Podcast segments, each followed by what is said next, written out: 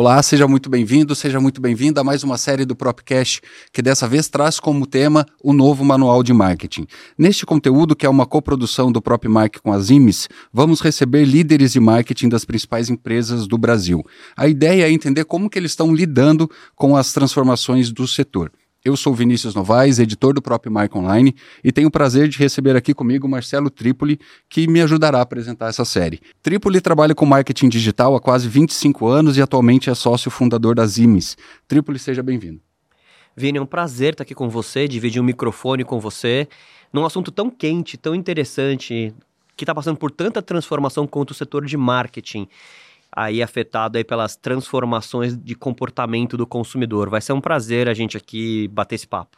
E completando o time, eu tenho o prazer de receber aqui nesse episódio de estreia de Guilherme Bressani, que é diretor de marketing do Itaú, um dos principais anunciantes do país. Guilherme, que é formado em administração pela FGV, vem do Google de uma experiência de sete anos. E eu queria agradecer primeiro a presença e obrigado aí por aceitar o nosso convite, Guilherme. Eu agradeço, Vini. É um prazer estar aqui com vocês. Obrigado, Marcelo, pelo convite. Vai ser ótimo esse bate-papo. E a primeira pergunta eu já vou direcionar a você, né? Como a gente falou, o tema dessa, dessa série de podcasts é o novo manual do marketing. Então, o, eu queria saber assim, o que você é, observa que mudou na forma de um banco é, adquirir e engajar clientes de uns 5, 10 anos para cá. Acho que mudou drasticamente, né? Não foi só o segmento financeiro, mas desde táxi, pedidos de comida, etc.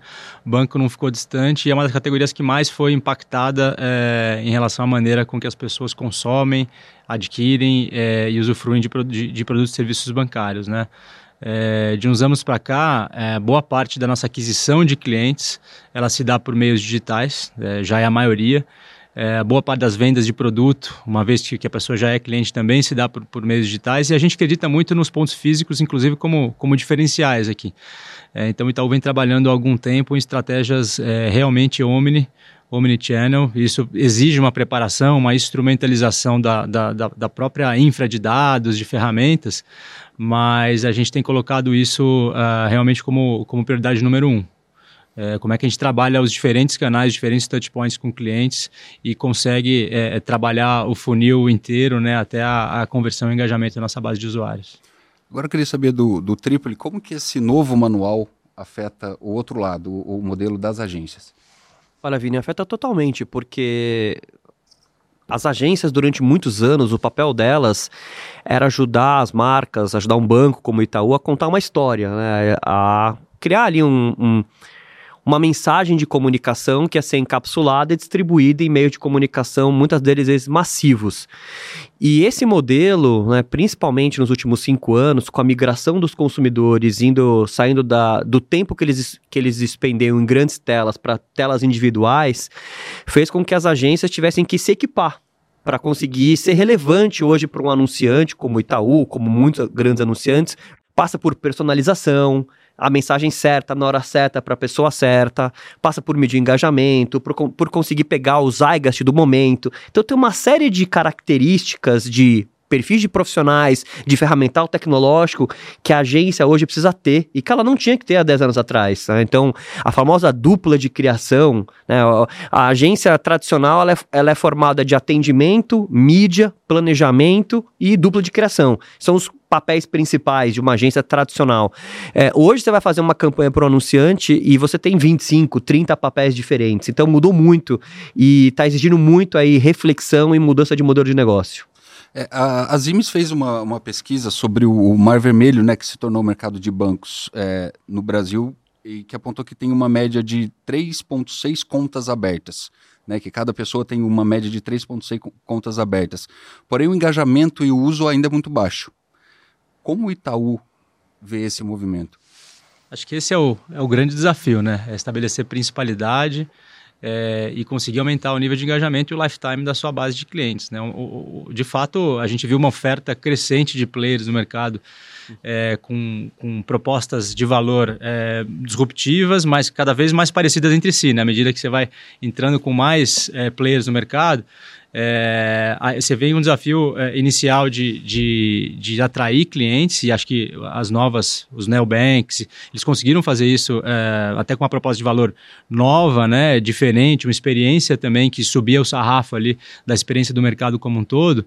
O desafio vem justamente em como eu engajo essa base. Uma vez que ele se cadastrou, ele abriu conta, etc., como é que eu consigo fazer com que essa base passe a gastar mais tempo comigo e a consumir é, cada vez mais produtos e serviços da minha, da minha companhia. E esse é um desafio, né? Porque boa parte das fintechs e dos novos players, eles começam pelo lado que a gente chama de monoliner, né? Eles começam com um produto, ou uma adquirência, ou uma conta digital, ou um cartão de crédito, e a partir daí vão expandindo.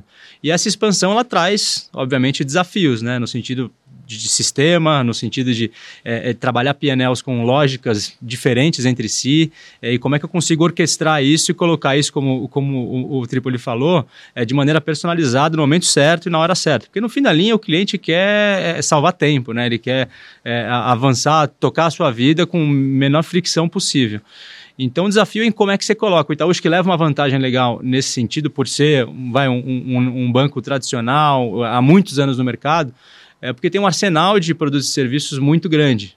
E, e a transformação que a gente vem eh, imprimindo no banco é justamente para tornar esses produtos e serviços intercambiáveis entre si, é, modularizados, né, os próprios sistemas que, que se conversem e consigam é, apresentar para o cliente uma, um, realmente uma oferta integrada que faça sentido naquele momento de vida para aquele cliente. Então, o nome do jogo esse ano, não tenho dúvida nenhuma, que é engajamento. É lifetime, é principalidade. Tripoli, e além desse dado, quais outras informações esse estudo revelou e, e quais são os desafios? É, acho que complementando o Guilherme aqui, eu acho que a questão do engajamento é a palavra-chave, né? O estudo apontou que 85% é, dos clientes adquiridos por canais digitais não engajam com o banco depois que eles entram nesse funil. Ou seja, você tem só 15% na média dos bancos que participaram da pesquisa que a gente fez de clientes que retêm. E mesmo os clientes retidos, esses 15%, ainda está falando que eles são retidos normalmente no monoliner, num produto só, e, e não são o primary bank relationship, né? Não é o banco principal de relacionamento do cliente. E eu acho que o jogo tá aí. O jogo tá. Porque muitas vezes, se você é um banco que tem um produto só, você não consegue rentabilizar aquele cliente. Aquele cliente nunca vai ser rentável. Né? O, o estudo apontou isso, apostou que existe até um paralelo entre o que está acontecendo na indústria bancária hoje e o que aconteceu na indústria de celulares pré-pagos há 10 anos atrás. Quando tinha aquela, não sei se vocês lembram, mas quando tinha aquele momento que o celular ele falava mais barato dentro da própria rede do que intra-redes, do que inter-redes, né? Então a pessoa tinha um chip da Claro para falar falar com Claro, um Davi para falar com a Vivo, um da TIM para falar com a TIM. E então você tinha uma multiplicidade de chips. Você, você chegou a ter no Brasil mais linhas de pré-pagas do que habitantes. É, e só que o problema era a retenção, era o engajamento e a retenção. E esse mercado de telecom evoluiu ao ponto de hoje, na verdade, você ter uma base um pouco mais retida e você não tem mais o cliente com múltiplos fornecedores. O que a gente acredita que pode acontecer no, no setor financeiro é isso. Algumas, algumas instituições bancárias vão vão se consolidar como primary account. Acho que o mercado nunca mais vai voltar para um modelo de a pessoa se relacionar a vida inteira dela só com um banco, por causa do Open Bank, do Open Finance, as plataformas são mais abertas, né? E o lance do especialista também, ele tem um papel na vida da pessoa, principalmente quando ela fica numa vida financeira mais sofisticada, mas sempre vai ter aquele banco que é o principal, né? Do qual eu vou primeiro checar nele se ele tem o financiamento do carro que eu quero, ou da minha casa, ou o empréstimo, ou câmbio. E se ele não for mais atrativo, eu posso buscar um outro. Mas vai ter aquele banco que vai conseguir gerar um nível de engajamento maior. Então, como o Guilherme falou, eu acho que o mercado de fintechs, o mercado bancário todo vai passar por um momento de consolidação, porque as pessoas não vão querer ficar com 10, 15 contas abertas e engajadas ao mesmo tempo. É impossível, né? É... Até porque essa, essa lógica de oferta de, de, prateleira de produtos, ela tem dois, duas lentes, né? Tem a lente do próprio consumidor, para você ser relevante para o consumidor, usando até um paralelo com a tua conversa inicial, Tripoli, é, você precisa ter uma ampla gama de produtos e serviços que vão é, é, é facilitar ou trazer uma solução para a minha vida naquele momento que eu preciso. E do ponto de vista do negócio mesmo, do, do banco ou da fintech, é, essa oferta, essa ampla oferta aqui te possibilita rentabilizar a base de clientes. Então, ela tem duas, dois vieses. Isso tudo com, uma, com um prisma novo de, de, de pattern lá em cima em relação à experiência digital. É, acho que esse é o desafio. Acho que é, é, essa nova oferta de, de, de players no mercado, ela levou muito o patamar é, exigido pelos consumidores em termos de experiência fluida, sem fricção, né? É, algo que seja realmente é, intuitivo. É, não só, obviamente, os players financeiros, mas em todos os segmentos, todas as mudanças que a gente viu recentemente em vários dos, do, das categorias, putz, isso mudou completamente e, e, a gente opera hoje sob novos padrões. Assim. E, e eu queria, você comentou do, do, sobre os produtos, né? Eu queria aproveitar uma, uma e fazer a pergunta de saber assim, como que está estruturado o departamento de marketing do Itaú hoje. É, assim, antes de, antes de falar do marketing, é importante dizer que o banco trabalha num modelo organizacional bem diferente do que trabalhou na sua história, né? É, boa parte do banco hoje está deployado em estrutura de, de comunidade, em modelo agile. É, então, hoje eu tenho, vou colocar um número de ordem de grandeza aqui, uns 70% do meu time completamente deployado em estruturas é, autônomas, vamos dizer assim, que perseguem os mesmos KRs, os mesmos OKRs dentro de uma RT e dentro de uma comunidade então, a gente trabalha muito em cima da, da própria tríade né, de, de comunidade integrada, que tem geralmente uma pessoa de Consumer Experience, um cara de tecnologia e um, e um PO, que é um cara de produto. E a gente tem a disciplina de marketing, que a gente chama de PMM, né, que é, é, é Product Marketing Manager. É, ele é o cara que opera em várias squads desenhando go-to-market aqui. Então, é a pessoa que vai entender aquela jornada, vai entender é, o consumidor de um lado, o produto do outro lado e ver como é que conecta essas duas coisas né, no momento certo, na hora certa. É, e a gente tem também, junto com esses PMMs aí que a gente falou, a gente tem toda a estrutura de especialistas de marketing. Então tem mídia, é, content, redes sociais, que eles operam ali é quase como um hub e eles servem essas estruturas para botar de pé as estratégias que são desenhadas. Então, é, é, mais ou menos o modelo em que a gente opera. Isso tem mudado, sim, no banco radicalmente, a forma de operar em ciclos muito mais curtos, em, em, com uma bateria muito grande de metodologia é, muito forte de testes em escala tal, para a gente poder errar rápido, né, fail fast, e fazer as mudanças que a gente tem que fazer em termos de produto, em termos de jornada e por aí vai. Tripoli, como que o Agile Marketing é, pode ajudar uma instituição financeira, na sua opinião? Ah, acho que como o Guilherme falou, você já tem 70% da área do, do marketing que o Guilherme está envolvido aí em, em, Agile, com essas tribos, acho que essa é uma evidência do benefício que isso gera, né? Ou seja, não dá numa instituição gigantesca, numa, numa empresa muito grande, para você ter um modelo totalmente waterfall e um modelo hierarquizado mais hoje em dia, por dois problemas, né? Primeiro, porque você não consegue tomar decisões na velocidade que você gostaria, e você não consegue também, normalmente, ter times engajados, né? A nova geração, as pessoas querem ver propósito no trabalho delas, elas elas querem poder entender que elas não são parte de uma engrenagem gigantesca só, mas que sim o trabalho delas está fazendo a diferença. Então essas células, né, que numa metodologia que nasceu dentro da área de tecnologia e que hoje está sendo levada para N áreas de negócio, parte dessa lógica de que times pequenos, né, os desenvolvedores brincam que criaram a metodologia de que tem que ser um time que você alimenta com duas pizzas, Vini. Aí depende da pessoa, né, um pouco, né, mas assim, é um time, o time não pode ser maior do que alimentado com duas pizzas, são, são times aí de 8, 10 pessoas, esses squads tipicamente, que podem variar de acordo com cada negócio, mas a gente, né, a, a, a tem atuado muito na implementação de marketing ágil em várias empresas, né, principalmente grandes varejistas, e a gente vê é, como aumenta o engajamento do time, como aumenta a capacidade de reação, como aumenta a conexão com o negócio, porque, de novo, né, um negócio como o do Itaú, imagino, são milhares de negócios, né, então na hora que você quebra em pedaços menores, as pessoas estão ali, né, envolvendo, né, Guilherme? Imagina que você consegue ter uma visibilidade maior, o time sente mais sem próximo dúvida. do resultado ali, né? Não, sem dúvida. E eu enxergo muito como maneira quase que de hackear um banco com quase com 100 mil funcionários, né? Como é que você vai, o modelo waterfall, acho que seria impossível a gente fazer o catch-up em relação a como o mercado vem evoluindo e como as transformações vêm acontecendo. Eu entendo o modelo é, ágil aqui como uma maneira de hackear é, o, o, sistema mesmo organizacional da companhia para poder ser mais ágil, poder trabalhar em ciclos mais curtos. E tem um ponto que você falou que é importante para caramba, do ponto de vista de atração de talento também, você trabalhar em cima de uma unidade que tem a sua autonomia, tá perseguindo os KRs com autonomia realmente, sabe? Sem comando e controle muito, muito forte.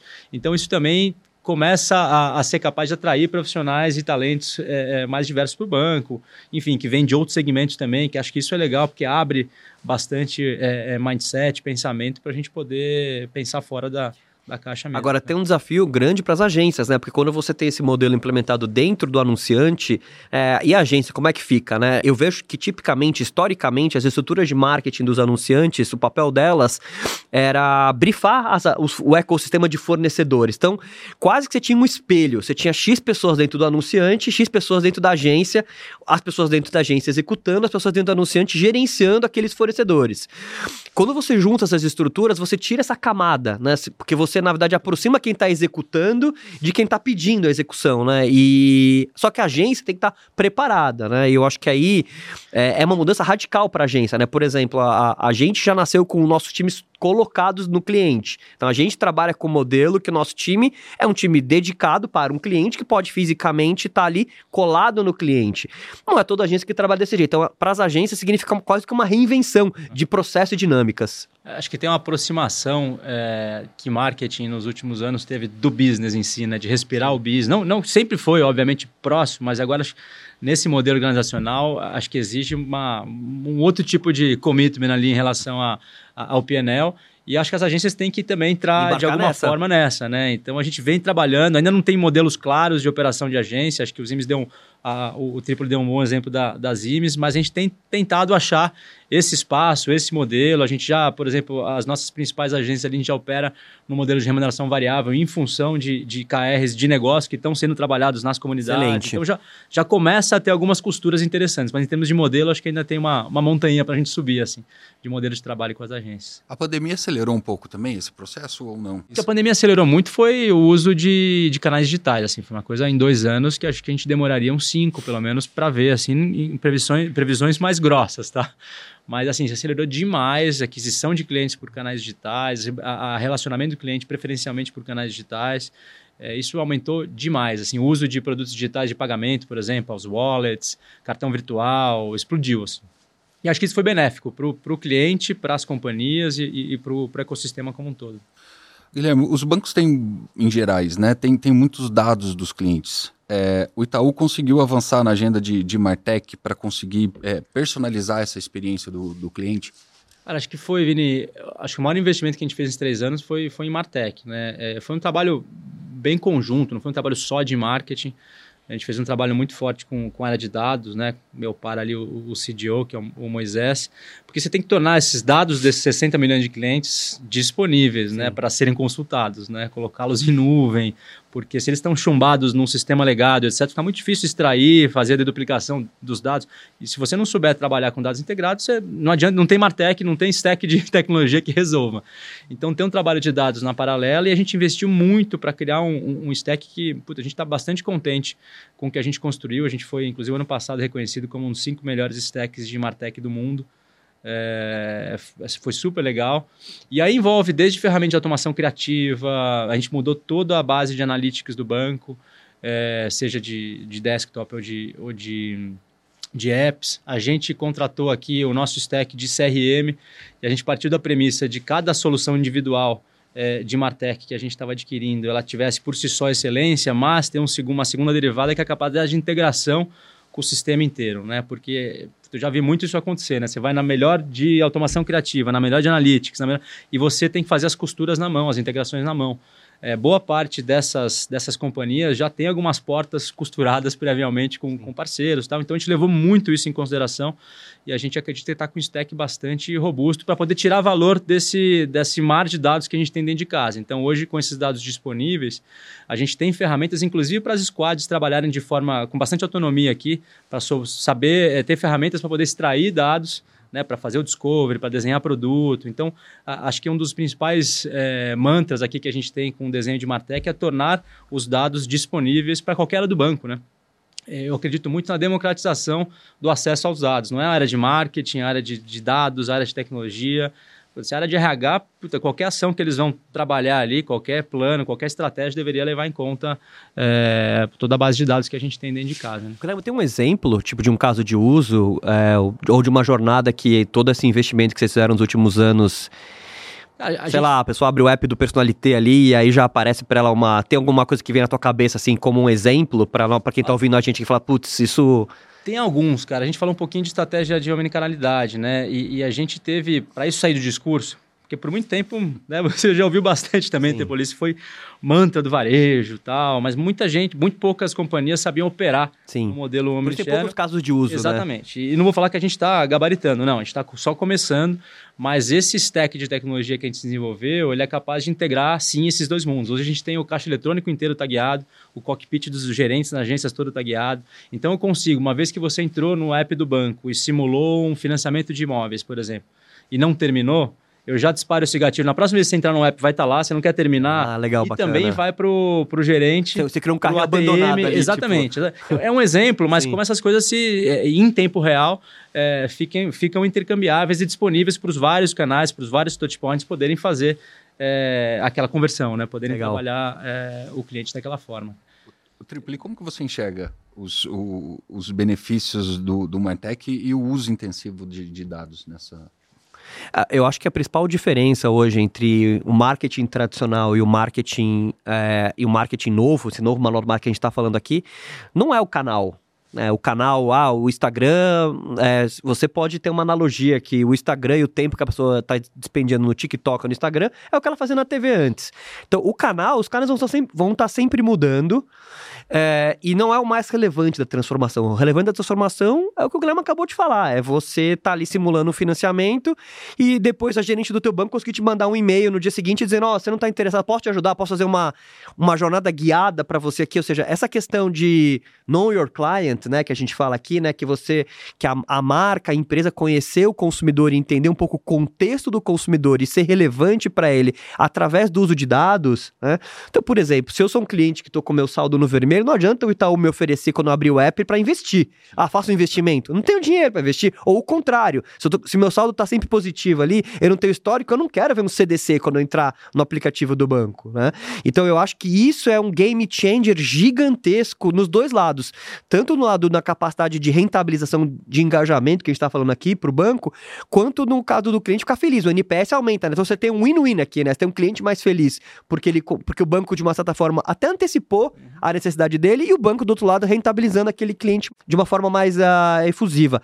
Porém, como o próprio Guilherme falou, é uma jornada longa, é um investimento longo que precisa fazer, que não fica restrito só à área de marketing, né? Acho que aí, e por isso que a gente vê, inclusive, algumas empresas até fundindo as cadeiras de marketing e tecnologia, né? Tem o famoso CTMO.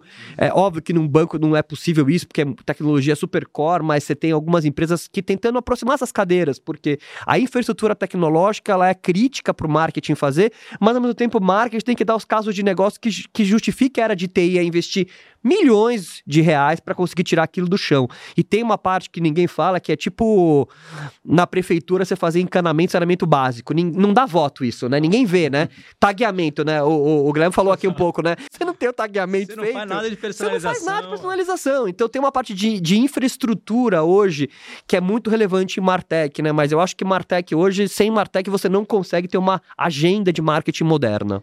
É, a gente chama muito isso de enterrar cano lá dentro. Enterrar cano. Enterrar cano. Tem um monte de cano é, para enterrar. É impressionante. E num banco que cresceu é, nos últimos 100 anos é, com M&A, né, com aquisição, adquirindo sistemas diferentes, etc. Tem mais cano ainda para enterrar. Tem mais cano ainda para enterrar. Né? Tem cano que está quebrado, tem que arrumar. Tem que...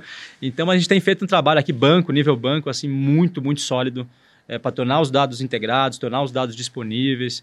É, putz, a gente vai entrar no mundo daqui a pouco totalmente cookies ali e, e, o dado first party ele vai ter um papel, já tem hoje, né? Mas tem um papel, acho cada vez mais crítico. Cada vez mais crítico no, no tempo, assim.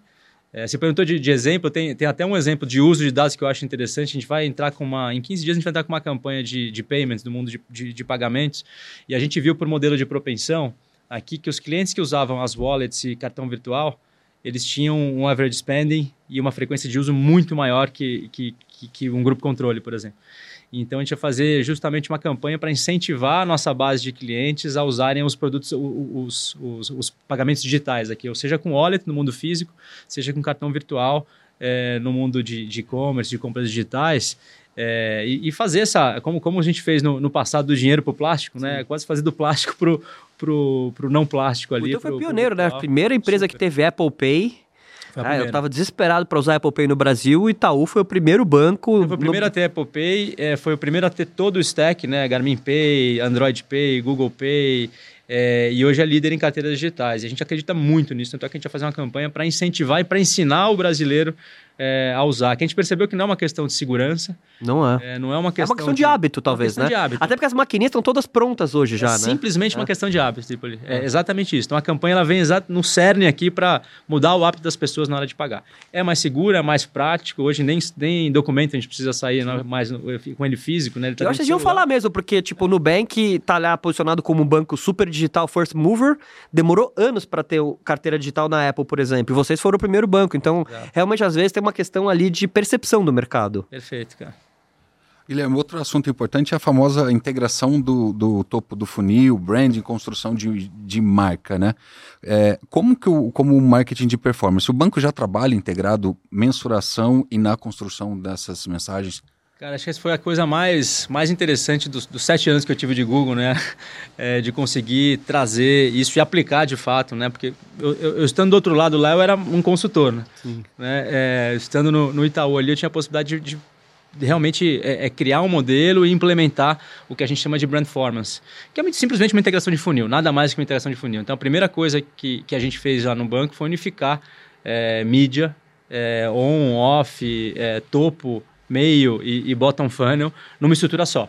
Né, junto com o Martech e junto com o Digital Analytics, para a gente poder justamente operar o funil, né, saber é, entender que inserção você está colocando na televisão que vai baixar o teu custo é, o teu custo de entrada ali, como é que você opera, que horários, e você melhora o CAC, exatamente. Se você trabalhar o funil de forma bastante integrada, as audiências ao longo do funil é, sendo todas é, trabalhadas passo a passo, é, todo o stack de tecnologia que a gente tem em Martech também, conseguindo tirar valor desse funil integrado.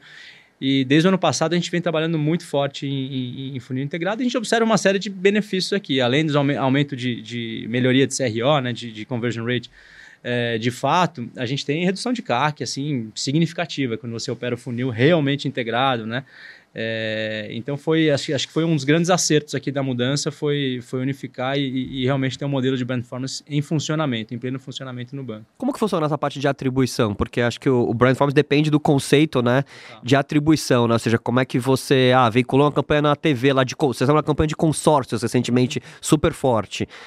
E aí você definia uma janela de atribuição de que, ah, se alguém fosse lá organicamente no Itaú lá e fizesse um lead de consórcio, você atribuía aquela campanha por um período? Explica, porque tem muita curiosidade das pessoas entenderem isso. Legal, cara. A gente, é, a gente começou com o modelo de ROI tradicional olhando para a série histórica, entendendo produto a produto, qual era o mix ideal, como é que eu otimizava, como é que eu maximizava o resultado, ou tinha algum saving. Modelo já conhecido há alguns anos pelos anunciantes, mas a gente sabia que não era aquilo. Tipo o Mixley Modeling da vida. Exato, assim. exato. Exatamente. Né? É o famoso MMM ali. Mas trouxe alguns insights legais, a gente conseguiu implementar algumas coisas, melhorar, etc mas não estava satisfeito em olhar para o passado. A gente... Aquilo era para o passado. Exato, sempre. exatamente. Você olha para o passado para é tentar predizer o futuro. exatamente, mas você se baseia numa série histórica e tem muita variável em série histórica, Sim. né? Macroeconômica, ainda mais quando Sim. você vai para o universo financeiro. E no Brasil, é... né? O Brasil, Brasil, o, Brasil, o Brasil não tem estabilidade exatamente. e isolamento de variáveis nesse um país. Um ano cresce 8%, o outro ano cai 5%, então é, é, muito difícil você encontrar padrões e tal. Então, a gente desenvolveu ali, foi um trabalho de realmente de três anos aqui, é, um modelo, a gente chama de, lá internamente de Cloud for Marketing. Então a gente usa AWS no, no, no, banco, né? mas a gente integrou com o Google Cloud ali, porque a gente usa o Google Analytics, é, justamente para ter os dados de, de, navegação e de resultados, os dados de, de, de, conversão do banco, os dados que estão nos sistemas do banco, é, retornando para esse ambiente em cloud, que a gente pudesse ali fazer as atribuições, o modelo de atribuição multitouch. Então a gente começou a fazer agora, começou a observar isso em tempo real, em um produto, e assim, os resultados são muito interessantes, assim, de, de mudança radical ou de mix de investimento, ou de horário do dia que você, que você opera com mais intensidade. Né? Então, realmente um modelo aí multi-touch que a gente está fazendo é, é, em tempo real, bem diferente do, do Media Mix Model, que tem, tem o seu valor também, mas que a gente acredita nisso como um passo de evolução importante aqui, cara. Muito bacana. Tripoli, como que as agências podem ajudar nessa, nessa mensuração? Ó, é, a primeira coisa, as agências conseguirem também enxergar o funil integral, né? Porque na hora que as, na hora que tem uma agência fazendo TV, outra agência fazendo social, outra agência fazendo mídia de performance e essa compra de mídia tá fragmentada, é, eu já vi casos de anunciantes que eu tava na McKinsey comentando de que tinha duas agências fazendo search, porque uma considerava que era mid funnel e outra considerava que era como assim? A, concorrendo entre elas, quem ganhava era o Google, né? Na verdade, né? Aumentando o valor do CPA ali.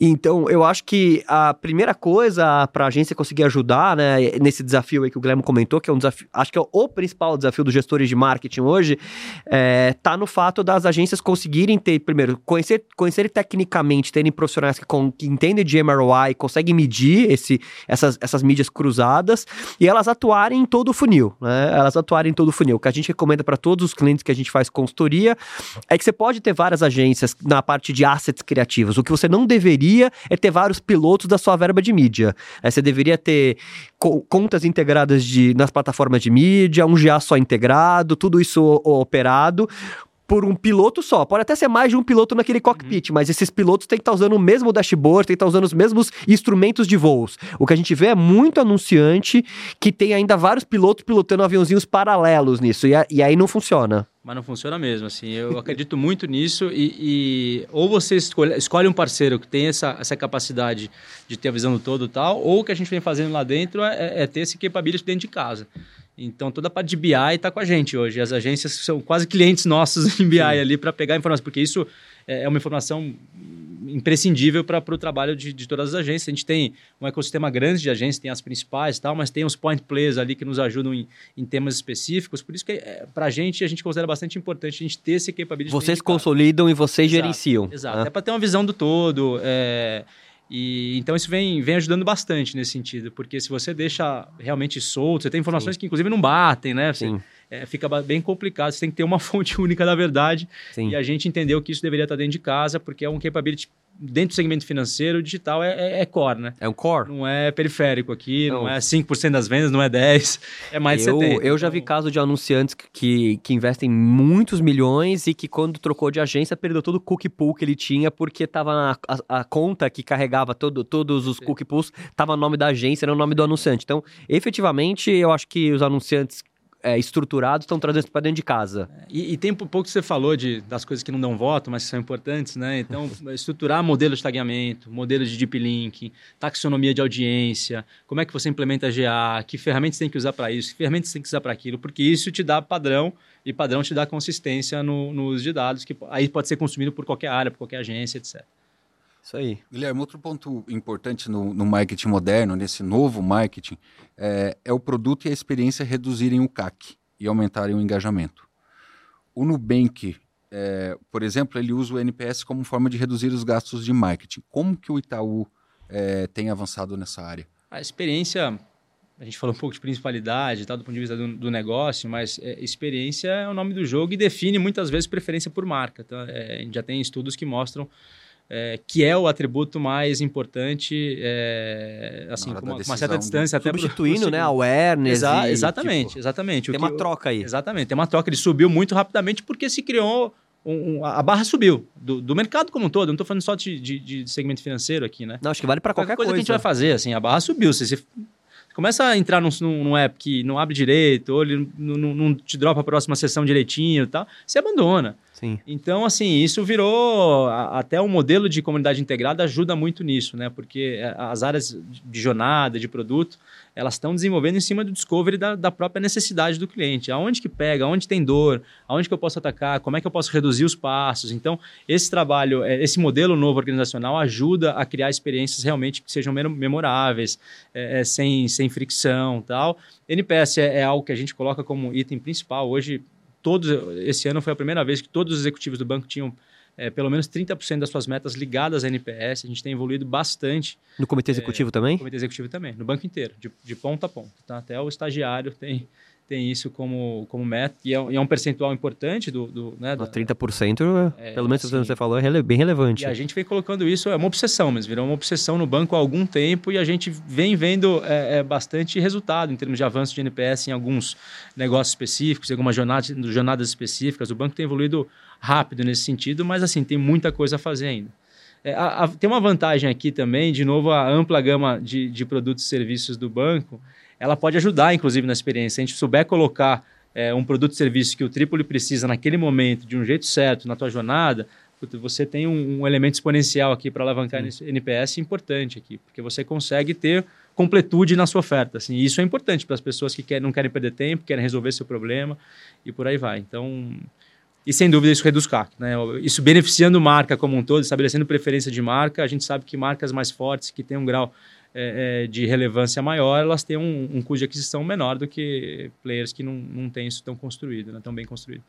Tripoli, você acha que é o papel da, das agências ajudarem os clientes, os anunciantes, na evolução desse, do produto de experiência, da experiência? Se sim, como fazer isso? Acho que com certeza, como é, se, as, se, as, agências elas tinham um papel nos anos 80, nos anos 90, de ajudar a marca do cliente a ter preferência através de uma boa mensagem de comunicação, que ainda continua válido, como o Guilherme acabou de falar aqui, se o, se, a, se o NPS, a experiência da jornada digital é um fator que leva à preferência, qual o papel de uma agência? É ajudar as marcas do que ele está trabalhando a terem preferência, né? E aí, obviamente, que as agências vão se equipar para isso, né? Quantos UX researchers, quantos designers de serviço estão dentro das agências hoje? Deveriam estar. Tá, né? A, existe uma jornada de comunicação, que nem tem uma jornada de uso de produto, existe uma jornada de comunicação. Então, eu, eu pessoalmente acredito que toda agência deveria pensar numa campanha para um grande anunciante pensando na jornada, e aí para isso ela precisa ter elementos e profissionais que entendam de jornada. Na jornada de comunicação não é fazer um anúncio, colocar um vídeo, colocar um pre-roll ali, um bumper no YouTube só.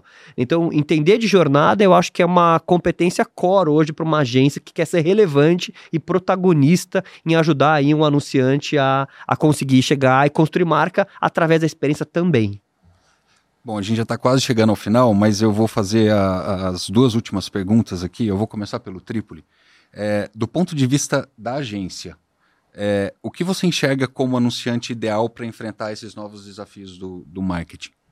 Bom, eu acho que, de novo, né, é, a gente falou aqui de várias, de, de um processo de transformação bastante grande está acontecendo, e esse processo de transformação depende muito de um afinamento entre a agência e o anunciante. É, é fundamental esse, esse, essa sincronicidade, né? Eu brinco que as agências, ao longo do tempo, elas perderam intimidade com os clientes e as relações ficaram super transacionais. E aí não adianta, nenhuma agência vai conseguir ser, ser relevante numa relação transacional. Então eu acho que o anunciante hoje os, anunciantes, os anunciantes que as agências que querem ter essa agenda estratégica gostariam de trabalhar são os anunciantes que, de uma certa forma, dão essa abertura, né? Que abre a cozinha deles, é, que falam, tá bom, você vai ter acesso, você vai ter acesso aos meus dados, você vai ter acesso, você vai ter vários compromissos comigo, mas eu também vou deixar você entrar no meu negócio, né? A, especificamente a gente aqui nas IMES trabalha entrando no negócio dos clientes. A gente sabe quanto vender hoje de cada produto na Rádio Brasil, cada produto vendendo em tempo real, eu tenho acesso ao BI porque eu tô dentro do negócio do cliente. Então, obviamente que sem essa intimidade, eu acho muito difícil uma agência ser relevante relevante. Ela vai ficar muito numa camada tática, que pode até ser bem feita, e numa camada transacional. Eu acho que o lance da estratégia depende dessa entrada, e o anunciante, obviamente, tem que ver que vai gerar valor para ele essa entrada da agência lá dentro. Só não vai deixar entrar, obviamente. Sem dúvida, sim. Agora, para o Guilherme, a pergunta é parecida, só que do ponto de vista do anunciante, o que você enxerga como uma agência ideal para enfrentar esses novos desafios? Acho que Acho que o primeiro, primeiro ponto aqui é não dá para a agência operar do jeito que ela operava há, uns anos atrás, por tudo isso que a gente falou aqui na, na sala. Né? A agência que não tenha uma área forte de tecnologia, de dados, de CX, a, a agência tem que se aparelhar para poder também é, ter instrumentos que ajudam o cliente a avançar nos desafios de negócio que, ou de marca que esse cliente tem. Né?